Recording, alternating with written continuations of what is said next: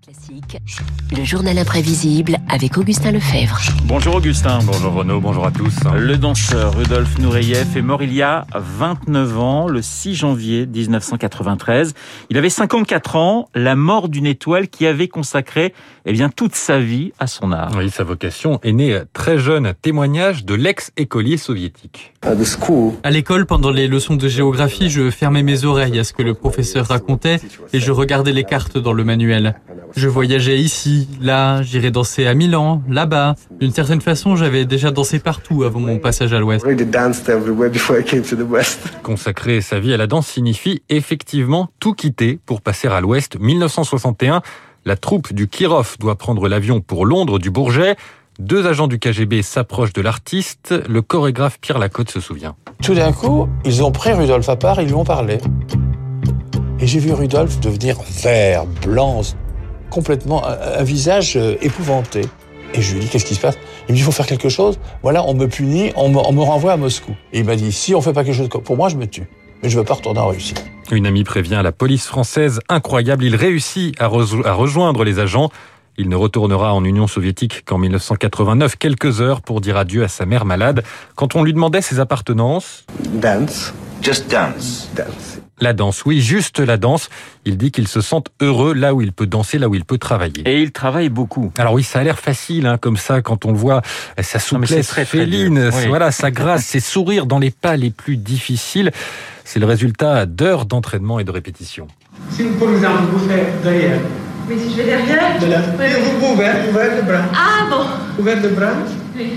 Il continuait à prendre des cours de danse même à 40 ans passés. Oui, si je ne prends pas, alors je reste comme je suis hier.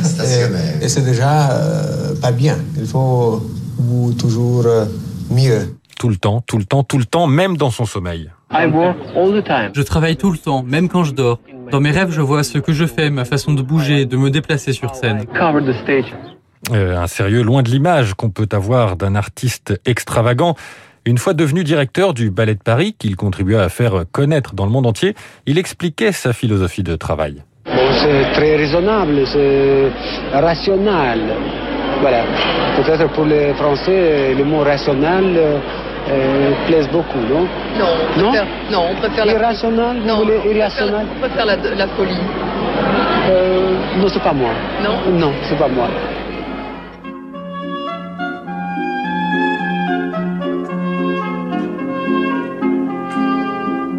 Mais pour tout donner, il faut que cela en vaille la peine, Augustin. Oui, pour que ça en vaille la peine, il a donné une véritable place aux hommes dans les ballets.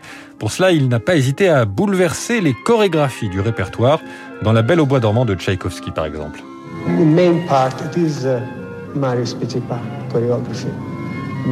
La plus grande partie de la chorégraphie est celle de Marius Petitpas. Ce que j'ai ajouté, c'est un rôle masculin pour moi-même. Car autant de petits pas, le rôle du prince était tenu par un premier danseur de plus de 56 ans. Il ne pouvait plus danser. Et quand on consacre sa vie à la danse, il faut une partenaire à sa mesure. Celle qui dansait le pas de deux du lac des Cygnes qu'on entend, eh bien, c'est la grande ballerine britannique Margot Fontaine. Dix ans de collaboration qui n'allait pas de soi. Au début, elle a eu un peu de mal à accepter. Ce garçon avait 19 ou 20 ans de moins que moi. Il faisait des bonds de 3 mètres. À la seconde où il entrerait sur scène, le public n'aurait Dieu que pour lui. Je me suis demandé, qui va encore me regarder Moi? Mais j'ai écouté mon courage et j'ai accepté de danser avec ce phénomène. Et ça a fonctionné. Et évidemment, ça a fonctionné au-delà de toutes les espérances. Il parlait d'une même âme, d'un même corps sur scène. Augustin, consacrer sa vie à la danse, ça veut aussi dire, peut-être pour Rudolf Nureyev, mourir sur scène ou presque. Oui, il apprend sa séropositivité en 1984 mais il continue à travailler jusqu'à ce 8 octobre 1992.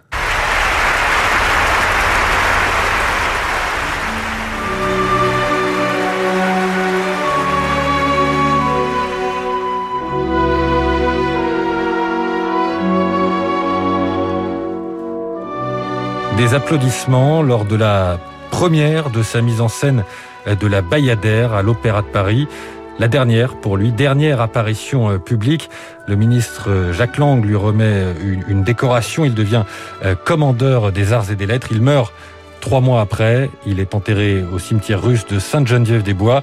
Sa tombe figure une mosaïque en forme de tapis rouge, une magnifique mosaïque anticonformiste et artistique, à l'image de la vie de Rudolf Nureyev. Voilà, Rudolf Nureyev mort il y a 29 ans, le 6 janvier 1993, à l'âge de 54 ans, l'un des plus grands danseurs de l'histoire. Merci Augustin, le journal imprévisible présenté par Augustin Lefebvre. Dans un instant, le décryptage de David Barrault. Et puis, je vous rappelle mon invité à 8h15, Alexis Karklins, pour évoquer l'Amérique d'aujourd'hui, une Amérique fracturée, un an après l'assaut du Capitole le 6 janvier 2021. tout de suite.